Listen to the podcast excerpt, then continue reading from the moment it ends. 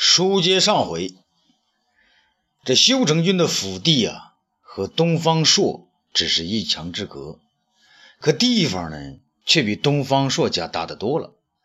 东方朔来到他们家，只是个两家共有的墙边，听到里面呢是嚷嚷的正凶。道儿呢搬来梯子，他便爬到上面去，从墙上露出个脑袋来，窥探着林家的动向。哎，只只见这个金不换呢，把长袖子捋到胳膊上，好像刚打人的样子。这俗女呢，脸上则肿了一块。俗女呢，嚷嚷的很响啊！好你个金不换，我是皇上封的修成君，是诰命公主，你竟敢打我！金不换叫的更响啊！我打的不是公主，也不是修成君，我打的是我老婆。好，我让你打，来人！修成军振臂一叫，十多个兵丁子走上来了，排成一队，齐说：“有。”呃，俗女气势汹汹地说：“把这个敢打皇上姐姐的狗东西给我打个五十大板！”士兵甲乙呢二人跑出队列，叫声“好嘞”，剩下的就将金不换按倒在地。一人这个举起木板呢，就要打。俗女摆摆手：“啊，不行。”众人就以为他舍不得，也就停下了手。不料他却说：“把他的屁股露出来，打成五花肉。”士兵们都笑了。啊，将金不换那个袍子掀起来，扒掉裤子，屁股就露出来了。俗女指着丈夫说：“金不换，你说你敢还敢打我不？”金不换更像条汉子：“只要你还是我老婆，我就敢打。”俗女是气急败坏：“那就开打！”你不告饶，老娘就让你屁股变成四瓣。士兵甲呢，举起板子开始打起来。先是呢轻打了一下，觉得很不过瘾，就重打一下。金不换呢大叫一声，就是不愿求饶。俗女狠了狠心，再打，又是砰砰砰几声。东方朔道上爬过了墙头，跳进金家院子。东方朔叫道：“啊哈哈！我原来以为是锤麦子呢，怎么打起屁股来了？”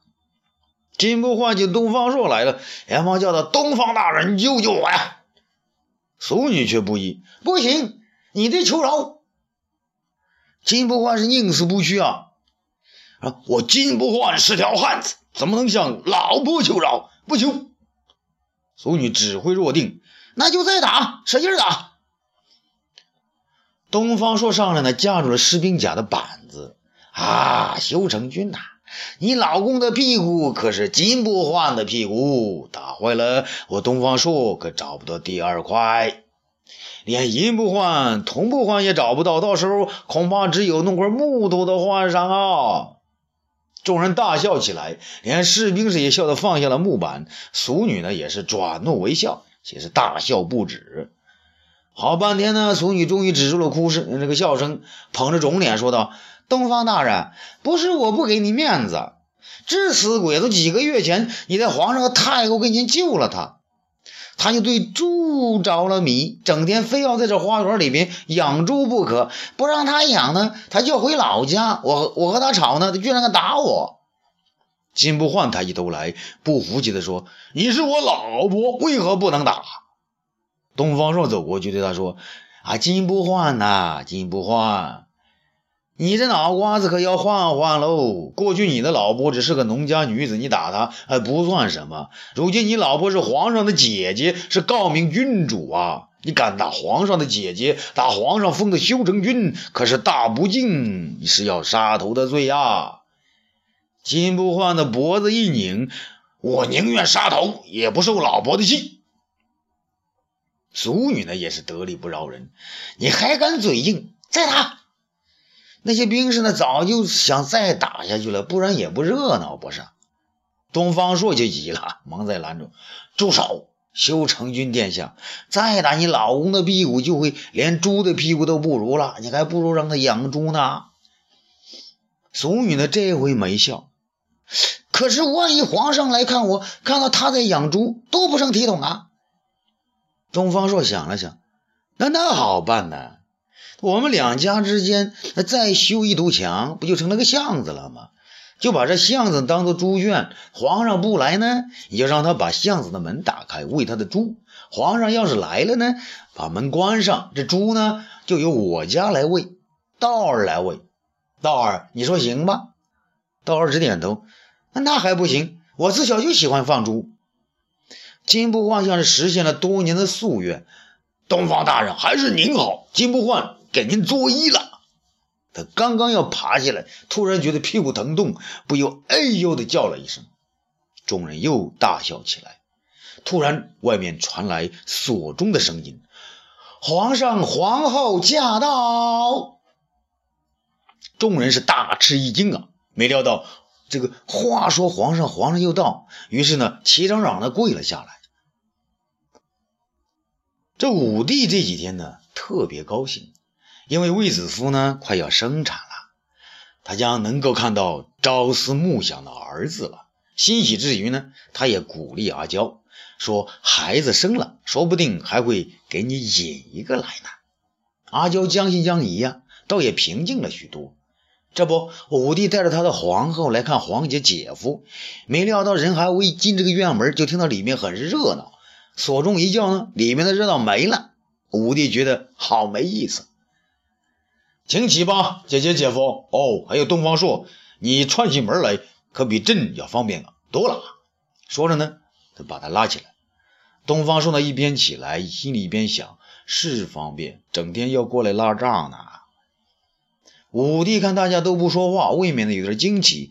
刚才朕在外面还听得里边十分热闹。怎么朕一进来，你们就不吭声了？金不换见俗女和东方朔呢都站了起来，也忙忙的站爬起来。不料呢，这屁股还疼，于是呢就用手呢摸着那儿。武帝问道：“姐夫，你怎么了？”东方朔忙说：“启奏皇上，金大人的地方让狗给咬了一下。”金不换忙说：“哦，对对对，让狗啊给咬咬咬咬咬了一下。”武帝瞪大了眼睛：“谁家的狗这么凶猛？”东方朔又接着说：“启奏皇上，是皇上赐给臣的那条大黑狗啊！他一时呢没了肉吃，就咬了金大人一口。”皇武帝呢装作不明白：“哦，东方朔，你又吃不上肉了？”说完呢，诡秘的一笑。启奏皇上，是陈家的狗吃不上肉，金大人呢才赏他一次。东方朔是认认真真的说道。武帝也乐了，原来是这样啊，姐夫，你今后要喂狗多少次肉都行啊，这管朕要啊，可不能再割舍自己那地方喽。众人大笑起来。武帝呢将手一挥，都起来吧。兵勇起来呢，慢慢的退了下去。姐姐。你对这宅院可满意吗？武帝问道。俗女急忙说：“这么大的地方，现成的菜园水井，还有什么不满意的？我们村上啊，就是怕连最大的财主家也不如皇上赐给我们的院子大呢。”武帝转向金不换：“姐夫，这片菜地怎么样？你种了什么新鲜的蔬菜？朕今天可想尝一尝哦。”金不换呢，跛着一条腿呢走过来。好好，皇上，我领你来看一看。说完呢，他领着武帝等人呢，啊，直到这个这个菜地边上。他正要介绍呢，武帝却说：“姐夫，朕不要你说，朕呢想和皇后猜一猜，都是些什么菜，行不？”金不换说：“好好，皇上，请跟我到里面来。”金不换呢，领着武帝、阿娇、东方朔和俗女呢，到菜地里面。武帝认识菠菜、黄瓜。他满在行的指着茄子问阿娇：“这是什么？”阿娇呢直摇头。武帝得意地说：“这是茄子，对不？”金不换说：“皇上圣明。”那没想到咱农家的事，皇上您也知道。武帝更为高兴，岂止是知道？明年春天，朕还要来此，亲自驾犁耕种，给天下的老百姓做个样子呢。这金不换嘟囔着说。那东方大人，俺可没想那么多。哎，这个东方朔是说，皇上圣明，金大人没想到您要这菜园子是替天下的老百姓做了一件大好事呢。这金不换才这么说的。说东方大人，哎，可没想那么多呀。武帝叫道：“东方朔，臣在。你能找一样庄稼朕不认识的吗？”东方朔知道皇上呢又想显露一手，便说：“只要皇上不生气，臣就能找个您不认识的。”嘿，我生什么气呀？如果我不认识，您就教我，就是我的老师呗。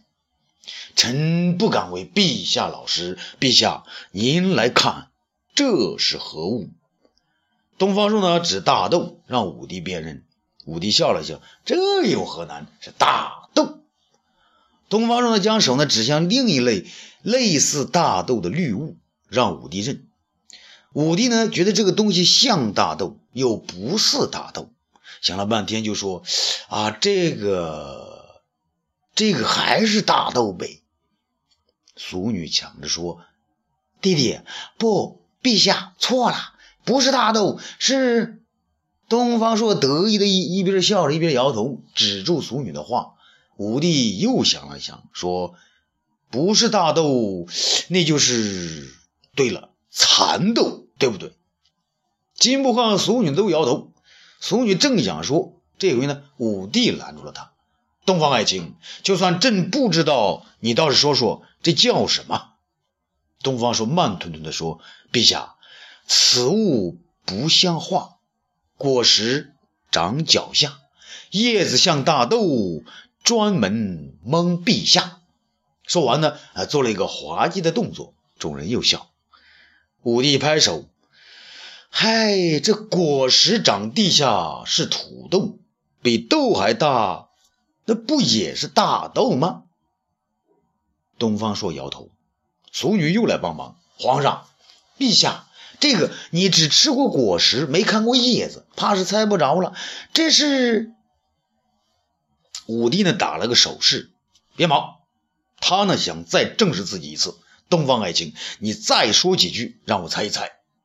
东方朔想了想，便又说：“此物生得最稀奇，果实长在泥土里，硬壳包着双生子，新郎新娘最爱吃。”武帝还不明白，这朕当新郎时可曾吃过？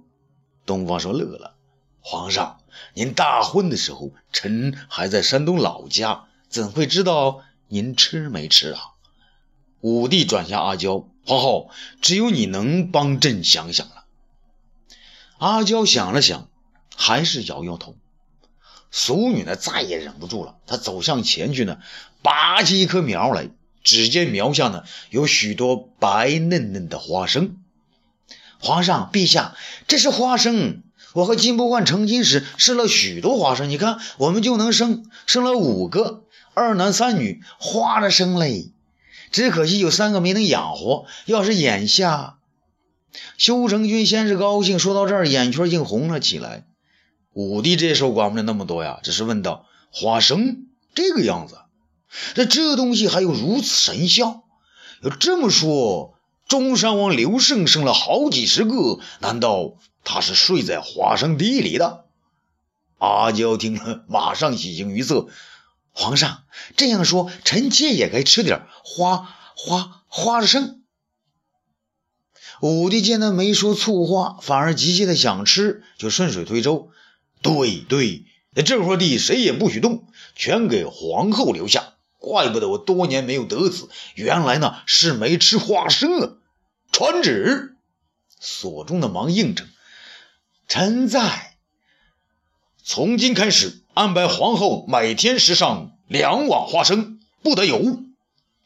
所中说道：“是，臣遵旨，安排后宫给皇后多做些花生。”阿娇是满面通红，点了点头，正想言语，突然杨得意快马来报：“皇上，皇上，魏夫人，她，他他生了。”武帝听此消息，他一句话也没说，夺过杨得意的马缰绳，跳上去，猛地抽上一鞭，是那马飞也似的向宫中奔去。